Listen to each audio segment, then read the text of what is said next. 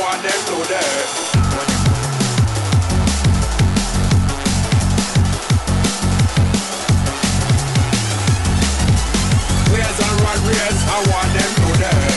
Footcast, el espacio del fútbol centroamericano.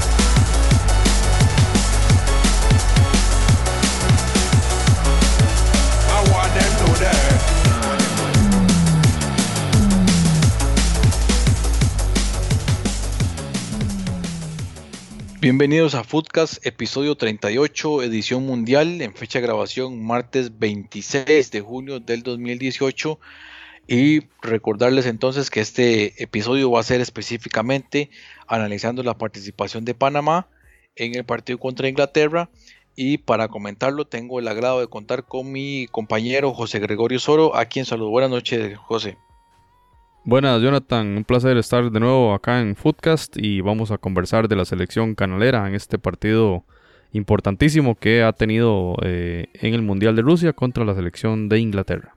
Recordarles a nuestros oyentes que pueden buscarnos tanto en Facebook como en Twitter como FootcastCR. Ahí van a poder estar al tanto de otros episodios que tendremos a disposición. Y entonces, José, ¿qué tenemos? Eh, la temática, eh, por supuesto, sobre el análisis de, Panamá y, e Inglaterra, pero ¿qué tendremos ahí en detalle?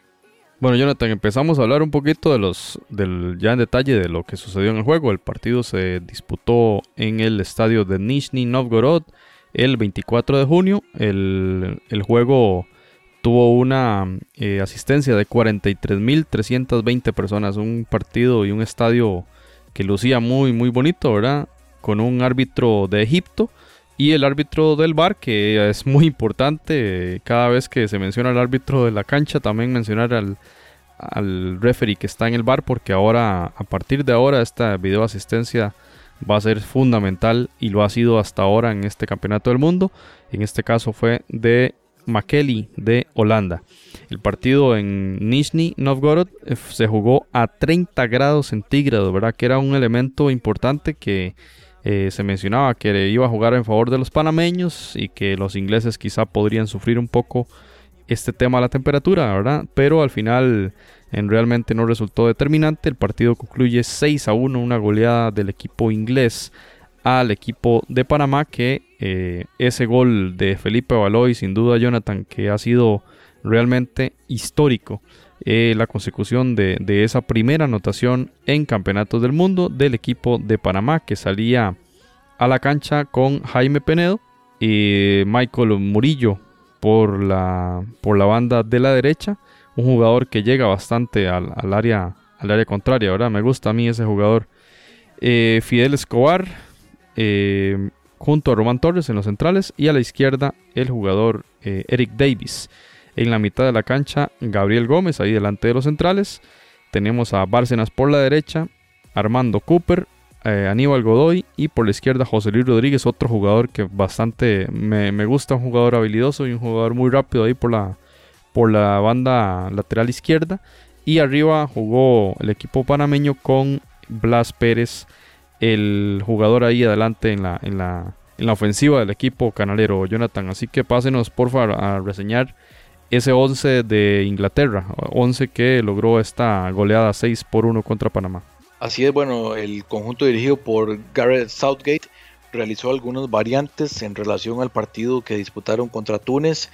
Por ejemplo, la titularidad de Ruben Loftus-Cheek, que tuvo una participación destacada en este partido, al igual que la presencia de el jugador Jesse Lingard ahí y Jordan Henderson, que repitieron formación. Además de eso, la titular fue, fue la misma. Recordar que, por ejemplo, Dele Ali estaba lesionado, por lo tanto ahí eso le dio la participación a, a Ruben Loftus-Cheek. Entonces, la formación estelar, Jordan Pickford en la portería, eh, los tres defensas centrales en una formación 3-5-2 que está utilizando Garrett Southgate, Kyle Walker, John Stones y Harry Maguire, el defensa de Leicester City. En el medio campo estaban por el sector derecho Kieran Trippier del Tottenham Hotspur y por la izquierda Ashley Young. En el centro, como decíamos, estuvo Ruben Loftus-Cheek y Jesse Lingard y en la contención Jordan Henderson, el capitán de Liverpool. En ataque, Harry Kane y Raheem Sterling. Un partido de la selección de, Inglaterra me parece, y ya lo vamos a comentar un poco más al detalle, que cayeron los goles demasiado rápido e incluso en el segundo tiempo puedo asegurar que la selección de Inglaterra llegó a caminar. Bajaron completamente el, el acelerador, lo cual permitió pues darle un poquito más de ánimo a la selección de, de Panamá para que fuera al frente. Tuvo, tuvo llegadas e incluso la anotación, pero eh, un partido que incluso Inglaterra pudo haber ganado por una amplio, un muy amplio margen de goles habíamos visto Panamá jugar contra Bélgica y hacer un buen, un buen encuentro en la primera parte que había terminado un 0-0. Totalmente lo contrario, Jonathan, contra Inglaterra, ¿verdad? 5-0. John Stones al minuto 8 ya había abierto la lata, ¿verdad? Bastante temprano, como, como indica usted. Y pues, eh, complicadísimo ya. Eh, Lingard, eh, otro de John Stones al 40, luego la, el doble anotación ahí de, Kane, ¿verdad? O sea, al 5-0 al minuto 45 y le escuchábamos al bolillo en las declaraciones decir, bueno, yo estaba muy preocupado, ¿verdad? Porque 5-0 en el primer tiempo, eh, lo que recordaba era el, el, 7-1 de, de, Alemania en, en Brasil, ¿verdad? Contra la selección local que en el primer tiempo quedaron 5-0, ¿verdad? Entonces hacían números de esa goleada que tantas veces habló Bolillo en la previa eh, de este partido y en la previa del partido contra Bélgica, una goleada que trataba de evitar a toda costa. Lo cierto es que ese 5 a 0, muy pesado eh, en, este, en este encuentro. Y bueno, eh, reaccionó, digamos, en el tema de cambios. Al 62 mete a Ávila por Godoy. Y al 69 hace un doble cambio. Bolillo mete a Abdiel Arroyo, jugador de Liga Deportiva de la Juelense. Sale Bárcenas y entra la leyenda, digamos, del fútbol panameño hoy por hoy, Felipe Baloy, ese defensa central muy fuerte, muy alto y, con mucha experiencia, ¿verdad? Muchos años, que es sin duda uno de los partidos de los últimos juegos de Baloy con la selección canalera antes de su retiro como jugador eh, profesional salió el jugador Gabriel Gómez y esa jugada o ese, ese cambio fue eh, realmente histórico para el equipo panameño porque al minuto 78 hay un tiro libre desde la izquierda, viene la pelota cruzada y Felipe Baloy y prácticamente no, no, hubo una marcación fuerte, él se hace lanzado con sus piernas por delante, logra hacer impacto al balón y, el balón entra eh, rastrero a la izquierda del arquero, un gol histórico que que celebró el estadio y que celebró todo el país de Panamá y celebró gran parte de América Latina, incluido, muchos de nosotros, ¿verdad? Que, que fue muy emocionante ver a esa gente de Panamá como si fuera un gol del empate o un gol del triunfo, ¿verdad, Jonathan? Realmente una, eh, una jugada de, de, mucho humanismo, ¿verdad? De una jugada de, de festejar el deporte, de festejar ese debut, más allá de la goleada histórica que se llevó el equipo de Panamá el abrir esa lata, el, empezar eh, en una carrera, en una eh, historia futbolística a través de Felipe Baloy, una leyenda del fútbol de Panamá hoy por hoy, en ese primer gol al minuto 78 en Nizhny Novgorod, el gol de Panamá histórico, Jonathan. Sí, bueno, me, es un poco contradictorio ver las celebraciones eh, del gol de, Felipe Baloy. A mí me alegra un montón, por supuesto, Baloy es un histórico del fútbol centroamericano, 37 años. Eh, comentaba Mr. Chip, eh, un récord en, anotadores debutantes en, un mundial. Sin embargo, bueno, también hay que ver los aspectos negativos. Por ejemplo, la, marcación en los tiros de esquina fue pésima de la selección de Panamá. Tomando como referencia incluso el partido de que juega Inglaterra contra Túnez, viendo cómo Túnez le costó marcar a la, selección de Inglaterra y con el potencial en el juego aéreo de Inglaterra. O sea, eh, Panamá marcó bastante mal.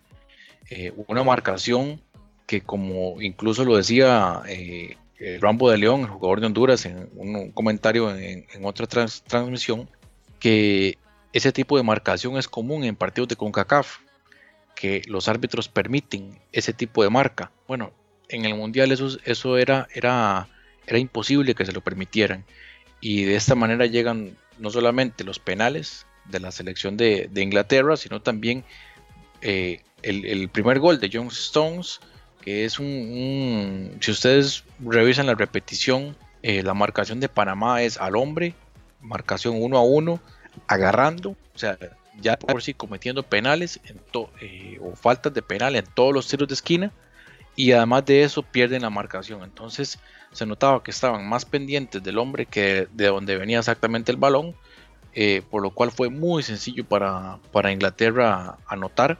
Y como usted decía, o sea, ya en el primer tiempo, a los 44 minutos, el marcador era de 5 a 0, totalmente liquidado eh, la selección de Panamá, que en el segundo tiempo por eso decía, es un poco contradictorio, porque yo no sé si es que Panamá tuvo una reacción o lo que yo creo que Inglaterra el segundo tiempo fue a caminar.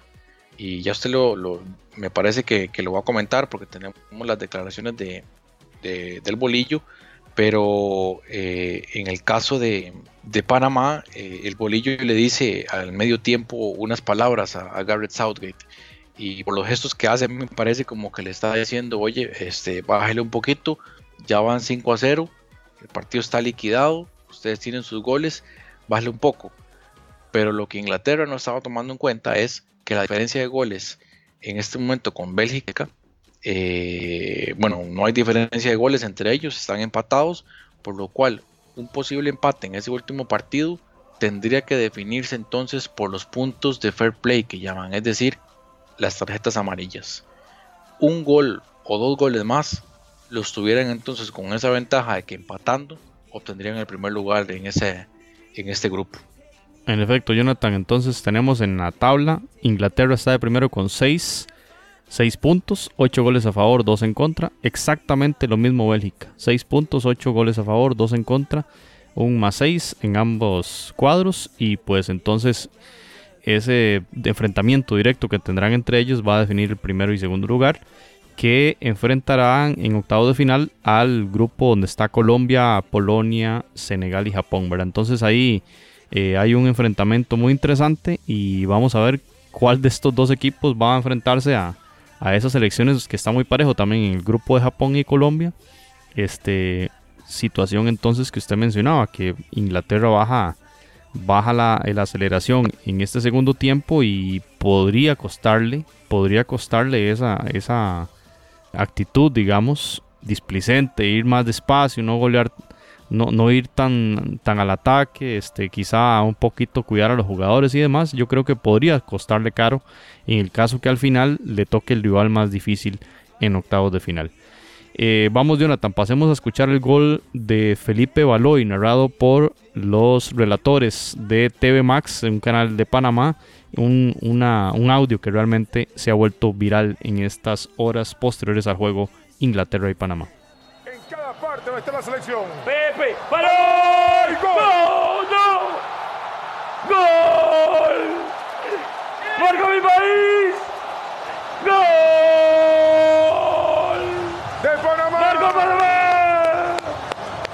Marco Felipe. El Pipe en un mundial. Marco Panamá. Marcaba el primero. El Marco Panamá. El primer gol. Hay gol. El primero, señores. El gol de Panamá, el primero. Marco Felipe. ¿Qué gol? Pepe, Felipe. Felipe, Felipe, Felipe. Felipe Baloy. Al fondo el primero, el de la historia, el capitán, fue Baloy. Me quedo. Fue Baloy. Bien, ahí teníamos ese audio y realmente es increíble, ¿verdad? Cómo los narradores, no, no sé si es eh, que se quedaron sin voz o que estaban llorando, pero eh, muy dramático, ¿verdad? Esa, esa narración. Inclusive hay otros audios, hay otros videos eh, virales de estos mismos narradores cuando está el momento del himno nacional de Panamá, como ellos se levantan del set, empiezan a caminar por el set y, realmente llorando y se abrazan y festejan la participación panameña en la Copa del Mundo. Fue realmente muy, muy emotivo esta, esta narración, Jonathan, de los, de los relatores de TV Max de Panamá. Así es, bastante emocionante escucharlos. Eh, pues dos, dos narradores y comentaristas que se hicieron muy, muy famosos después de ese aquel famoso partido de Panamá-Costa Rica y que ahora lo vuelven a hacer, ¿verdad? Este, todo el mundo estaba esperando que llegara esa anotación. En la afición, incluso conforme venían llegando los goles de Inglaterra, la afición no paraba de, alentar a, Panamá y cayó el gol donde todo el mundo eh, eh, estalló en, júbilo y, e incluso también al final del partido eh, Felipe Baloy tuvo un gesto con los aficionados por lo tanto pues unas imágenes muy, muy bonitas que nos deja el, el partido. Y un gol histórico por la edad de Felipe Baloy, 37 años y 120 días. Datos de Mr. Chip, el famoso Alexis Martín, el, famoso estadístico de ESPN y otras cadenas en España, que este gol de Baloy, por su edad, supera eh, como el debutante más longevo a Martín Palermo, el de Argentina, que había anotado en el Mundial de Sudáfrica contra el equipo de Grecia eh, a los 36 años y 227 días. Así que le sacó bastante ventaja a Baloy y que esa anotación, además de la alegría, significa un, récord histórico para eh, este jugador panameño que realmente en el cierre de su carrera pues ha obtenido digamos un, un hito en su carrera ahora el haber eh, llegado a las redes eh, por primera vez para el equipo de Panamá. Vamos a escuchar ahora las declaraciones del Bolillo en la conferencia de prensa que dio posterior al juego Inglaterra y Panamá. Por el gol de, Felipe Baloy sí sentí emoción. Es un hombre que está en sus últimas y ya se va a retirar de la selección y, en esta oportunidad Dios le dio la posibilidad por su comportamiento, por su profesionalismo dentro del fútbol en nuestro sector eh, de tener ese lindo gol. Es una de las cosas que a veces cuando uno viene primíparo eh, en los países se disfruta, se disfruta el primer gol. El resultado, el resultado, pues no, no, yo creo que la diferencia inclusive puede ser más, más. El juego, Panamá pierde el partido por la capacidad, por la gran diferencia que hay, porque en el primer tiempo de cinco goles son dos penaltis dos, y dos jugadas en balón quieto, que son efectivísimos. Por momentos eh, Panamá logró evitar una catástrofe más grande porque supo tener el balón en los pies y no dárselo al contrario, y porque nunca se desordenó, porque al paso que íbamos no eran seis, sino que hubieran podido ser muchos más tenemos que mejorar mucho en, todos los aspectos, inclusive en infraestructura, en el torneo de Panamá, en, muchas cosas que, tienen los europeos, que tienen ya los equipos suramericanos. Eh, es mucho lo que tenemos que mejorar. Antes yo siento, yo vengo al camerino y le dije a los muchachos que, que mucha gente va a analizar el 6-1 y ve el 6-1. Y yo por dentro digo, no, vamos a analizar un poquito nuestro trabajo que se mantuvo y que fue importante. Entonces, antes yo pienso que es mucha gracia que futbolísticamente el equipo no haya terminado como loco, desordenado, que pierda el estilo, que pierda la idea. Eso ha avanzado, en eso ha avanzado, en tener un estilo y una idea.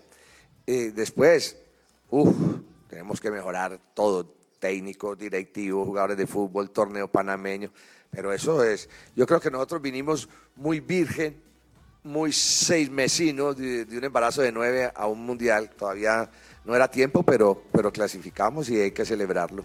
Footcast, el espacio del fútbol centroamericano. Bien, Jonathan, ahí escuchábamos al bolillo y pues interesante, ¿verdad? Como de nuevo, al igual que el partido contra Bélgica, reconoce la absoluta superioridad del, del cuadro rival y reconoce que el marcador se quedó corto en relación a la diferencia existente entre ambas escuadras. Eso yo realmente me pongo a hacer cabeza y, cuesta este, eh, encontrar algún ejemplo similar en otra selección, Jonathan. No, no recuerdo la verdad a un entrenador que haya, que haya hecho esto en un mundial y en dos ocasiones consecutivas. Sí, no, yo la verdad nunca, nunca había observado algo, algo similar. Parte, ¿verdad?, de ese comillo, tal vez del bolillo, y él ya se lo olía de antemano porque ya en otras ocasiones lo había comentado, del temor de pues hacer el ridículo en, la Copa del Mundo y creo que si no lo hizo estuvo muy cerca de hacerlo gracias a que Inglaterra le bajó el ritmo al acelerador. De hecho, bueno, revisando las estadísticas, vemos que eh, Inglaterra tuvo 12 ocasiones a gol, de los cuales 3 remates por fuera y 7 remates a marco, es decir, prácticamente tiro a marco era gol. Y es un dato contundente. Y en el caso de Panamá tuvo 8 remates, de los cuales 5 fueron desviados y 2 a marco. Del, eh, uno, uno, de esos, eh, la anotación. En cuanto a la posesión de balón, la diferencia no fue tanta. Al final del encuentro, Inglaterra con un 58% de posesión de balón y Panamá con un 42% y en la precisión de pases Inglaterra un 94%, Panamá 88%, la cantidad de pases de Inglaterra 593 contra 398 de Panamá, eh, de los cuales de esos 398 de Panamá 352 fueron efectivos, en el caso de Inglaterra de los 593 557 fueron efectivos y en cuanto a la distancia recorrida eh, aquí hay un dato muy interesante, es que Inglaterra tuvo 99 kilómetros eh, recorridos en total de los jugadores y Panamá 89. Creo, y vamos a revisarlo eh, haciendo una comparación en cuanto a los otros partidos, pero uno de los encuentros, sino el que menos kilómetros recorridos he visto en, este mundial. Y es un, es un dato que nos deja ver el tipo de partido que no fue definitivamente un partido de ida y vuelta y que Panamá por el contrario intentó pues estar ahí resguardado eh, en, su propio terreno. Panamá por ejemplo contra Bélgica corrieron 100 kilómetros. Entonces pues sí el esfuerzo fue muchísimo mayor contra, contra Bélgica. Y también eh, revisando las estadísticas otro dato muy interesante o un, dato muy importante es sobre las tarjetas amarillas, porque recordemos que contra, eh, contra Bélgica Panamá tuvo varias tarjetas amarillas, lo cual ya tiene implicaciones. Por ejemplo, Armando Cooper se va a perder el partido contra Túnez, al igual que Michael Amir Murillo. Y eh, quedan ahí apercibidos, eh, ya sin esperanza de, clasificación, por supuesto. Eh, Fidel Escobar, que tuvo tarjeta amarilla. Y también ahí seguidos por Eric Davis y Aníbal Godoy, que son los otros que tuvieron amarilla en, en el partido contra Túnez. Entonces, Michael Amir Murillo y Armando Cooper no serían de la partida contra Túnez, lo cual me hace pensar ahí que podría haber participación de un Adolfo Machado por el sector derecho y en el medio, en el medio campo eh, tendríamos que, estar atentos a ver si podríamos ver alguna, alguna participación de, otro jugador de, de Panamá. Jonathan, vamos a escuchar las declaraciones de Felipe Baloy también y después del, partido sobre el histórico gol que consiguió contra el equipo de Inglaterra. Es un gol que va a quedar en la historia, pero también es un resultado que va a quedar en la historia, que no es nada agradable para nosotros. Y bueno, como dije ahorita en la entrevista, esto es de para pensar y para, para empezar a trabajar, para empezar en ver, a, ver en qué tenemos que, que mejorar y es bastante. Eh, no solo nosotros que ya estamos en, el equipo mayor, en, en, equipos profesionales, sino en las bases, en los niños, en nuestros jóvenes. Eh, son rivales complicados, rivales que tienen una actitud grande, eh, un nivel de concentración alto y, un nivel de juego muy alto. Entonces tenemos que, estar claros de que son superiores a nosotros. Bien, ahí teníamos a Felipe Baloy y lo interesante aquí es, dice él, bueno, sí, el gol es muy importante, pero es que se va a recordar la goleada 6 a 1 y sí, sin duda eh, es un momento agridulce, ¿verdad? Y mucha gente en otros países pensando, ¿verdad? ¿Por qué celebrarán eso? Bueno, hay que estar en Panamá para, para comprender eh, esto. Había varios periodistas eh, a nivel mundial, bueno, especialmente aquí en la zona, ¿verdad? En CONCACAF, en periodistas mexicanos reconocidos en grandes cadenas de televisión, hacían esta pregunta en Twitter y verdaderamente les, les fue bastante mal, ¿verdad? Mucha gente defendiendo ese derecho del festejo, ¿verdad? Una, una selección que está debutando en Copa del Mundo y, que tienen derecho también a disfrutar de, de, de esas celebraciones. Eh, bueno, el tema de jugador del partido, Harry Kane, sin duda, ¿verdad? Hattrick y pues goleador del Campeonato del Mundo, cinco anotaciones. le pone en muy buena posición, ¿verdad? Para llegar a ese, a ese logro histórico donde está muy cerca, entiendo, de Gary Lineker, que es uno de los mejores goleadores del equipo de los Tres Leones, el equipo de Inglaterra. Y ya lo mencionábamos en el tema de la tabla de posiciones, Inglaterra está con 6 puntos, empatado en todo con Bélgica y disputarán el juego definitorio el jueves 28 de junio a las 12 del día hora de Centroamérica, 1 de la tarde hora de Panamá. Eh, Panamá jugará contra Túnez a esa misma hora porque los partidos son simultáneos en esta tercera, eh, tercera fecha de la ronda de grupos del grupo G. Y eh, en el tema de Túnez, que ya usted mencionaba, ¿verdad? Que hay algunos sancionados en Panamá, también es importante dar un dato de contexto, un dato histórico, y es que el Bolillo, entrenando a la selección de Colombia en Francia en 98, le tocó enfrentarse a Túnez, y el partido quedó 1-0 ganando Colombia, así que ya el Bolillo tiene experiencia contra esta selección del norte de África. Vamos a ver qué dicen las cábalas y vamos a ver cómo resulta finalmente este juego del 28 de junio en Saransk, en el Mordovia Arena. Panamá cierra su participación en Rusia 2018 contra la selección de Túnez, un rival Jonathan que mostró bastante contra el equipo de Inglaterra y, contra Bélgica quizá fue muy ambicioso y, eh, fue muy afectado en defensiva, pero que sin duda tendrá un escollo muy difícil de vencer el equipo canalero. Qué pequeño que es el, mundo del fútbol a veces, ¿verdad? Porque en ese Mundial de Francia 98 el grupo era Colombia, Túnez e Inglaterra. Garrett Southgate jugaba para Inglaterra. Inglaterra en ese Mundial venció a Colombia y también derrotó a Túnez y ahora se vuelven a ver las caras eh, bastante tiempo después. Y sí, como usted lo decía, el, equipo de Túnez eh, definitivamente una escuadra del norte de África muy fuerte, eh, me parece un equipo que pega bastante, eh, son rápidos, son fuertes. Eh, bueno, la estrella Wabi Kasri pues estuvo algún tiempo en el fútbol de Inglaterra, ahora en el fútbol francés, llega a un buen nivel. Y también hay otros jugadores importantes. Este Sassi me ha parecido un, gran jugador. Y entre las debilidades, por ejemplo, a balón parado, me, pareció que, que, el equipo no llega definitivamente a un buen nivel. Eso también de pronto Panamá le podría sacar algún tipo de provecho por la estatura y por la fuerza. Veremos qué tanto va a permitir el árbitro eh, las marcas. Y dos, equipos que ya llegan totalmente sin presión y por lo tanto podría, podría verse, dependiendo de las circunstancias, de las emociones que, que eh, se va presentando durante el partido, eh, pero que eventualmente podría ser un partido de ida y vuelta y tal vez si Panamá pueda anotar un, gol más. Bien, así las cosas. Le deseamos el mejor de los éxitos al equipo de Panamá en este cierre de participación en Rusia 2018. En nombre de Jonathan Corrales se despide José Soro y estamos atentos a Footcast edición mundial. Le, faltan una fecha a cada uno de los equipos representantes de Centroamérica. Así que nos escuchamos en el próximo episodio, el número 39 de Footcast, el espacio del fútbol centroamericano.